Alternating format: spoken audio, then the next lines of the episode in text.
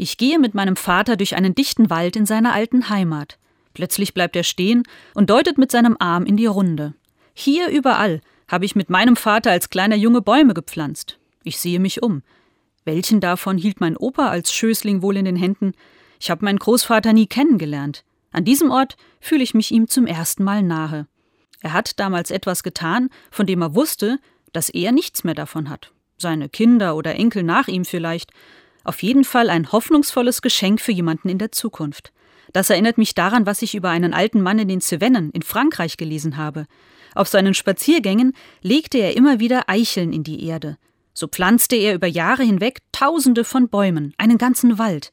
Das führte mit der Zeit dazu, dass sich die ganze Landschaft veränderte.